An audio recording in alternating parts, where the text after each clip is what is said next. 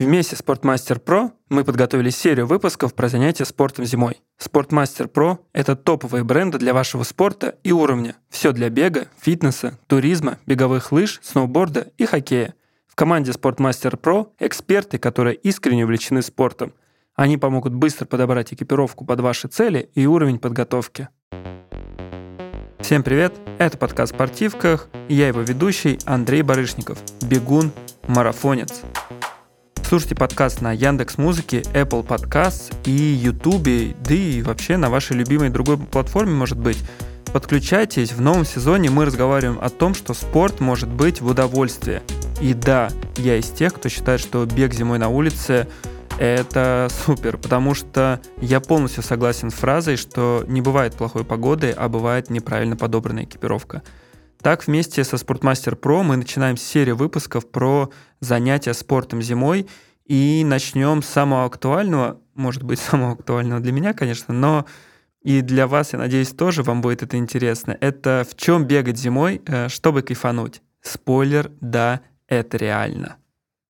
И прежде чем рассказывать о том, в чем бегать зимой, мне кажется, стоит начать, да не то что со снов, а вообще рассказать, что вообще-то зима бывает разной. Давайте так, бывает, что, не знаю, там я попадал в ситуации, когда в Питере был такой легкий холод до минус пяти почти всю зиму, и была только неделя морозная.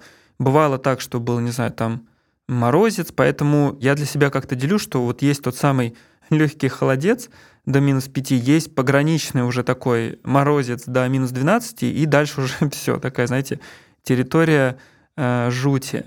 Плюс что тоже немаловажно, когда мы сейчас будем рассуждать там об экипировке в следующем выпуске про обувь, это разное ощущение температуры. Ну, правда, для каждого из нас иногда что-то холодно, иногда что-то тепло, да еще дополнительное тот самый, не знаю, там, мне кажется, для каждого из нас знакомый факт, что осенью, например, мы раньше утепляемся. Вот сейчас там в ноябре там ноль, это кажется просто что-то каким-то жутким, очень холодным, вот это все – а весной в ноль мы уже, не знаю, там футболочки типа эгегей, посмотрите, как нам тепло.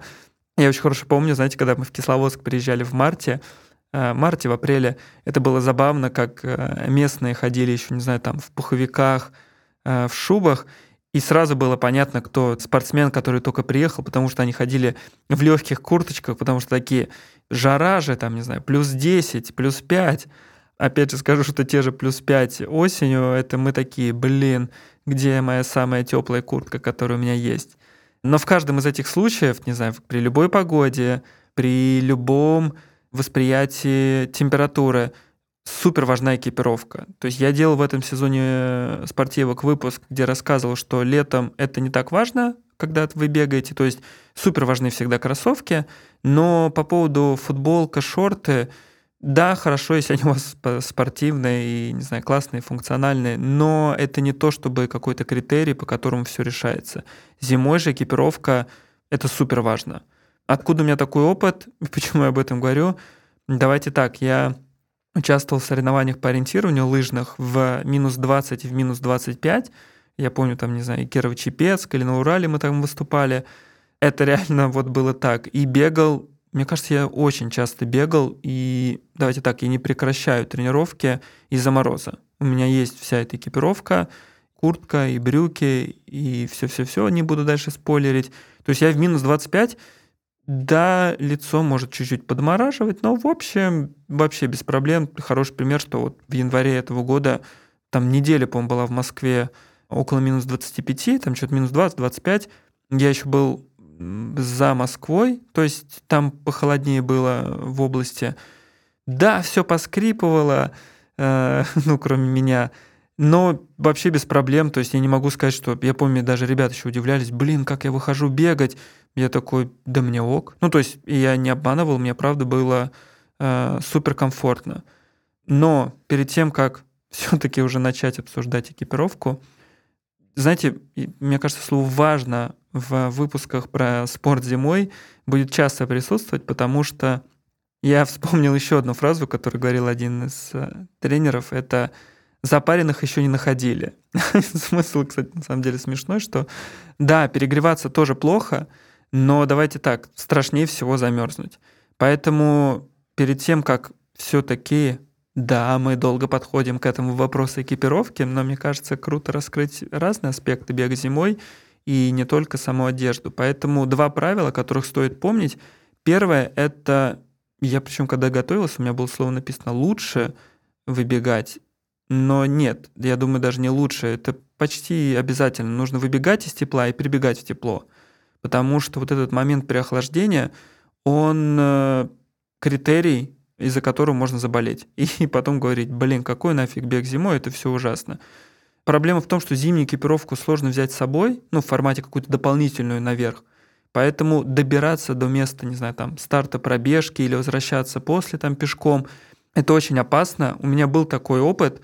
Я однажды, мне нужно было до Измайловского парка добираться на трамвае, и я еще так подбирал с помощью карт, чтобы прям, не знаю, забегать в трамвай. И когда финишировал свою пробежку, тоже сразу же вбегать в него, но все равно в трамвае, даже в трамвае не было так тепло. Поэтому, по-моему, я или заболел, или прям попал в такое предболезненное состояние. И это все из-за того, что ну, мы потеем все равно, пока бегаем, потом мы останавливаемся и прям моментально начинаем замерзать. И плюс, когда начинаем пробежку, нам достаточно прохладно в этой экипировке. То есть давайте так, мы же все-таки не в пуховике бегаем, да, об этом я сейчас дальше тоже скажу. И то, что вам сначала чуть прохладно, это нормально. Поэтому не нужно долго находиться как бы в этом состоянии. Плюс, опять же, например, если тренировка какая-то удаленная, где-то вдалеке, э, у меня был опыт с машиной в мороз, потому что машина была такая супер, такая наша Лада, которая ни хрена не грела э, долгое время после ее запуска. Поэтому я что делал? Я тренировался недалеко от э, заправки, и когда финишировал э, длительную, я включал машину, сам уходил на заправку, там было супер тепло, я грелся, там, не знаю, пил горячий чай, и потом, когда уже машина разогревалась, возвращался. Но вот находиться в э, холодном, это правда супер опасно. Второе правило, уже чуть-чуть о нем тоже сказал, что когда вы выбегаете, вам должно быть немного холодно. И через 5-10 минут должно становиться окей. Реально, через минут 10 всегда должно становиться тепло. Если нет, значит, все-таки вы как-то неправильно экипировались для той погоды, которая есть. Есть еще и третье правило зимнего бега. Это супер важно проверять температуру. Блин, звучит банально, глупо, но правда, это прям важно проверять температуру. Причем часто в приложениях есть сначала показатель просто, не знаю, там минус 7, а есть еще на русском это ощущается как, да, feels like. Это показатель, который тоже, кстати, мне кажется, даже иногда важнее, потому что там еще плюсуется, не знаю, там влажность, ветер. И эти минус 7, они могут быть как feels like минус 4 или даже минус 3, если, не знаю, там солнышко на улице. Но при этом эти минус 7 могут быть feels like минус 12. И тогда нужно менять как бы подход к экипировке на именно эту пробежку, потому что это не минус, там, не знаю, 5-7, это минус 12, это другой как бы температурный режим уже. В общем, переходим к экипировке. Почему не стоит продолжать бегать в летней куртке, в летних брюках, я расскажу в последней части выпуска. Сейчас поговорим о том, что, не знаю, там, если вот нужно э, что-то докупить или что-то впервые приобрести, чтобы почувствовать себя как раз-таки комфортно на той самой пробежке. И я думаю, что вы сто раз слышали, и сейчас услышите, наверное, уже в 101 раз, правило трех слоев. Это, правда, супер рабочее правило – и не знаю, там единственное, что кто-то считает жилетку за третий слой, но мне кажется, что это не супер верно. Мне кажется, что третий слой это куртка, но в первом слое никто не ошибается, не знаю, никто не спорит. Первый слой это всегда термобелье. Признаюсь, для меня это, наверное, самый важный слой, потому что термобелье отводит тело влагу. Это такая супер must-have вещь. Ее можно сочетать в разную погоду. Термобелье бывает разной толщины, но самое важное, я уже говорил об этом как-то в выпусках, что термобелье должно быть спортивным. Супер фактор, на который стоит обращать внимание. И когда вы, не знаю, там придете э, в магазин э, Sportmaster Pro, там вам как раз эксперты также смогут помочь и подобрать термобелье для занятий спортом. Но если с такими магазинами, где эксперты понимают, что к чему и как, почему я сейчас много говорю о том, что термобелье должно быть спортивным, потому что в других местах продаются тоже так называемое термобелье, я сейчас показываю кавычки, это что-то ХБ, это просто такой, как сказать, какой-то первый слой одежды, и это вообще не то. Главная цель термобелья — это выводить излишки вот того самого, не знаю, тепла, влаги. Здесь это вообще никак работать не будет, это будет просто мокнуть и висеть на вас. Поэтому да, только спортивное термобелье. И честно, я могу посоветовать сразу даже покупать несколько комплектов, потому что можно брать какое-то более тоненькое, это на 0 градусов, и можно брать э, более плотное на минус 15 и вот далее. И то, и то работает, и то, и то лучше брать комплектом. И так как считаю, что этот слой один из самых важных, то я попросил эксперта Sportmaster Pro дать дополнительный комментарий, на что лучше обратить внимание при выборе термобелья.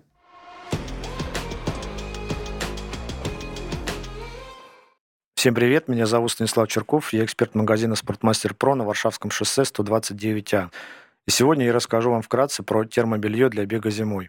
Прежде всего, оно должно быть синтетическим, со специальными влагоотводящими каналами и зонами. Также оно должно плотно прилегать к вашему телу, что создает компрессионный эффект и улучшает циркуляцию крови. Если вы бегаете при температурах ниже минус 10 градусов, то можно рассмотреть термобелье с добавлением натуральной шерсти – оно будет лучше согревать, но по-прежнему будет выполнять свою основную функцию отведения влаги от тела. Не одевайте зимой хлопковое термобелье. Оно промокает и так мокрым на вас и остается, и вы, соответственно, будете быстрее замерзать. Комбинируйте термобелье с флисовой кофтой, ветрозащитными штанами и ветрозащитной курткой, и тогда ваш бег будет комфортным при любых температурах. Перейдем дальше. Второй слой, он утепляющий, и он то надевается, то нет. Второй слой, мне кажется, мы сейчас зачастую используем, когда температура опускается ниже 7 градусов, потому что до, если у вас хорошая зимняя куртка для бега, если у вас есть хорошее термобелье, этого хватает. А если же уже становится, конечно, холоднее, то лучше вот приобрести себе флиску, причем что ее можно использовать как во время пробежек во вторым слоем, так, честно скажу, вот я часто, например, когда ездил на какую-то пробежку и нужно было брать вещи, я ту самую флиску, называемую, э, использовал просто как вещь, э, которую переодеваешь после. Потому что зачастую это очень классное, то, что также выводит под влагу, не знаю, как э, лучше это сказать, почему-то зачастую что-то супер мягкое, удобное. Поэтому второй слой, он не такой обязательный, но если вы собираетесь бегать в мороз, то это уже точно обязательно. Причем, что в мороз я слышал разные, ну не слышал и видел, разные бегуны по-разному относятся к этому. Кто-то сверху надевает несколько еще слоев, третьих образных, кто-то два. Я из тех, кто, не знаю, там лучше надевал два вторых слоя или там два первых слоя. Мог там, не знаю, тонкую турмуху, толстую турмуху, флиску и сверху куртку. Или термбелье, тонкую кофту, кофту чуть-чуть, которая посвободнее висит, сидит, и уже куртку сверху. Поэтому здесь уже решать вам, но второй слой скорее важен, когда уже температура опускается, там, правда, как я уже сказал, мин, больше минус 7 градусов. До этого это скорее такой прикольный элемент одежды, который можно использовать э, до и после пробежки. Третий слой – это защитный. Зачастую это куртка из, не знаю, там, многослойного какого-то материала. Например, такой популярный есть материал softshell. Причем там бывает двухслойный softshell, трехслойный softshell, однослойный, честно скажу, не слышал, но я думаю, что и такой тоже есть. В чем смысл этой куртки? Я, конечно, сказал, что термобелье это очень важно, но давайте так, без куртки вообще никуда. Потому что она защищает вас от, от того самого, не знаю, там, холода, от снега, что супер важно. Она защищает от ветра, который зимой пробивает только так. Что я могу сказать, когда вы подбираете себе третий слой, на что важно обратить внимание, как мне кажется. Первое, банальное, но должен быть капюшон, потому что зимой капюшон — это, если вдруг становится холоднее, то это возможность закрыть себя, чтобы вам было теплее. Честно скажу совет, что третий слой должен быть ярким, и это не вопрос какой-то, да, не знаю, моде или еще чему-то. Это вопрос того, что зачастую зимние пробежки — они проходят в темное время суток.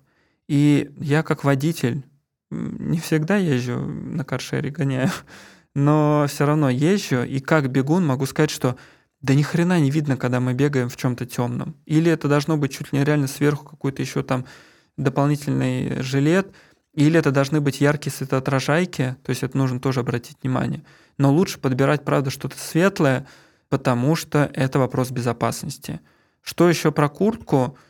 Нужно читать описание. Это должна быть, правда, какая-то э, мембранная куртка. И важно, чтобы вам в ней должно прям ощущаться как-то тепло. Зимние куртки, она, они на то и зимние. Если второй слой, как я уже говорил, не самый такой важный, но вот первое термобелье и куртка это то самое, с чем вообще, не знаю, там, если вы не хотите бегать в мороз, можно провести всю зиму комфортно, если у вас будет хороший первый слой и хороший третий слой. Снизу, дальше, если уж говорить, это мы сейчас говорили про верх, э, три слоя. Внизу это зачастую или брюки, или теплые зимние тайцы. Что здесь важно, как бы на что, не знаю, там можно опереться, что если вы берете брюки, то они фактически по ткани, по материалу должны совпадать с курткой. Э, да, брюки можно брать черные, ничего страшного. Но да, по тканям это вот тот же самый какой-нибудь софтшелл. Не стоит бегать в летних брюках, потому что, извините, это холодно. Также можно, как и с верхом, сочетать, не знаю, там термобелье плюс брюки. Термотайцы, о которых хотела сказать, термотайцы, зимние тайцы, не знаю, там утепленные тайцы, как это еще можно назвать. Я вообще адепт э, именно тайц, лосин, там есть много названий, как это можно обзывать, называть. Я пробовал, честно скажу, бегать в летних лосинах поверх спортивного плотного тормбеля. Капец неудобно. Не знаю, люди так бегают, но, честно скажу, охренеть некомфортно. Лучше, правда, себе взять утепленные тайцы, если вам нравится. Плюс, если вам холодно все равно, но вам хочется бегать в тайцах, это правда нормальная практика бегать, сверху надевать обычные какие-то шорты, ну, до колена – и оставаться вот в тайцах. Это тоже такой рабочий вариант. Плюс последнее, что могу сказать, это термотрусы. Да, есть и такое. Термотрусы, если вы катаетесь на лыжах, очень советую. Правда, очень советую. Причем э, сразу брать с материалом что-то типа винстопера, потому что на спусках, на лыжах капец как все продувает. Кто знает, тот поймет, как говорится. Поэтому, да, термотрусы тоже есть такое, но здесь это главный посыл. Вам нужно самим понимать, как вам удобно, как вам комфортно, потому что, не знаю, там для кого-то бегать в обычных трусах и в теплых лосинах это уже все вообще, не знаю, там супер тепло и все такое. Для кого-то это будет холодным вариантом, поэтому лучше подобрать себе еще и термотрусы. Здесь на вас. Моя задача, моя цель и то, что хочу донести, это посоветовать, какие есть варианты, на что можно обратить внимание. Дальше, конечно, вам уже стоит самим а, подбирать для себя экипировку. Мы поговорили с вами о куртках, брюках, вот этом всем, но зимой, конечно, конечно, нельзя без этого. Нам понадобятся и аксессуары. Это шапка, перчатки и бандана. Про носки мы отдельно поговорим в следующем выпуске, когда будем говорить про обувь. Здесь же аксессуары на руки, на голову, на шею – Шапка, наверное, с нее стоит начать. Я признаюсь честно, я вообще часто бегаю в кепке, потому что мне жарко. Не знаю, такой я человек до минус пяти. Дальше, конечно, все равно я тоже начинаю в шапке бегать и часто надеваю вообще обычную. Но при этом, что могу посоветовать? Обратите внимание на шапки для лыжных видов спорта. Это плюс-минус что-то очень совпадающее. Плюс, опять же, мне кажется, вот именно шапка — это вообще такой прям индивидуальный аксессуар — как и перчатки, потому что кому-то жарко, кому-то не так жарко. Лучше, в общем, подобрать под себя и, как я уже говорил до этого, брать куртку с капюшоном, чтобы всегда можно было регулировать температуру. Но если вот, не знаю, там шапка, это индивидуально, вот это все, то есть супер, не знаю, мой любимый аксессуар — это бандана. Еще ее можно назвать баф, это многофункциональная повязка. В общем, название вагон — но это прям must-have. У меня, мне кажется, этих, не знаю, бандан штук 15, и я не совру, потому что я их использую часто и летом на шею, и зимой я их использую сразу по две. Правда так, даже и три у меня был опыт надевать в э, самый мороз, потому что бандан — это то, чем можно прикрыть шею, это то, что можно использовать как второй слой под шапку, это то, что можно использовать вместо шапки, это то, чем можно прикрыть, не знаю, там, руки даже иногда, если вам супер холодно. То есть реально бандана — это супер какая-то многофункциональная штука, и зимой это важный аксессуар, потому что даже если, знаете, она висит у вас на шее, она не будет мешать, и всегда ее, не знаю, можно поднять, можно опустить, можно вообще снять, положить в карман, если уж вам вдруг стало жарко. В общем, супер советую обратить внимание, их огромный всегда выбор. Главное просто подобрать, не знаю, мне кажется, по дизайну, что понравится именно вам. И последний аксессуар, про который именно сейчас хотел бы сказать, это перчатки. Могу лишь сказать, что по моему личному опыту я использую перчатки до минус, наверное, 15. Дальше нужны варежки, иначе вам крышка. Ну, правда, можно даже перчатки в варежке надевать, это тоже нормально. Потому что я знаю людей, у которых часто мерзнут руки, но здесь правда, перчатки в варежке это супер нормальная история, ну или очень хорошие варежки, в которых вам будет тепло. Потому что если вдруг начинают мерзнуть руки, блин, ничего не сделать. Даже можно вот разогревать, пробовать какими-то маховыми движениями. Это такая, знаете, популярная практика из э, лыж. Ну, у меня лично она осталась, потому что на, когда катаешься на лыжах, руки часто замерзают из-за того, что они обездвижены, кисти рук. Здесь же, повторюсь, да, перчатки важны, я часто до минус 5 вообще могу бегать без перчаток, термобелье просто вытаскивать и прикрывать руками. Но здесь, опять же, смотрите сами. Главное, что не забывайте, перчатки зачастую тоже должны быть беговыми, потому что обычные будут очень сильно мокнуть. Э, ну, не беговыми, спортивными, так скажем. В остальном главное померить и выбрать то, что подходит вам. Что можно сказать про лицо? Да не буду ничего советовать, на самом деле, подумал я. Но лишь скажу, Пусть это будет не совет, а просто такое, просто такая цитатка, фраза, что после минус 15 лицо начинает очень сильно морозиться, поэтому я помню даже, когда мы катались на лыжах, мы и пластырем заклеивали его, и барсучий жир использовали. В общем, здесь я так, наверное, скажу, почему не хочу советовать. У каждого есть какие-то свои принципы по поводу того, что, не знаю, кто чем мажет лицо, вот это все. Обратите на это внимание, потому что, да, лицо зимой может мерзнуть конце самого выпуска, почему не летняя одежда, потому что говорят, что в зимнем беге нет ничего хуже, чем мокрая одежда. Нет, есть. Это мокрая одежда, которая начинает мерзнуть на вас. И это жуть. У меня было такое, потому что раньше, не знаю, я не мог себе позволить э, хорошую экипировку и бегал, в чем бегал, и это был трэш. Это, правда, на тебе все мокнет, это начинает замерзать. Когда на тебе начинает замерзать одежда, ощущение не то что противные, они какие-то, знаете, как пугающие, потому что ты не понимаешь, что происходит. Плюс стоит понимать, что наше тело начинает требовать больше энергии на обогрев. И нет, летняя одежда до минус 5, наверное, да, подходит. И то термобелье все равно будет необходимо. Там термобелье и летнюю куртку. Дальше это все, правда, начинает замерзать. И поэтому я советую. Я проходил через это. Не то чтобы хотел бы это, но проходил. Поэтому на своем опыте могу сказать, что да, я все-таки советую бегать в экипировке, которая предназначена для или лыжного спорта, или для вот зимнего бега. Это был Андрей Барышников. Слушайте подкаст спортивках на Яндекс Музыке, Apple Podcast, YouTube или других любимых платформах. Приобретайте экипировку для вашего спорта и уровня Sportmaster Pro. В следующем выпуске мы расскажем, как подобрать обувь для бега зимой и где вообще лучше всего бегать зимой. Так что уже скоро встретимся. Пока!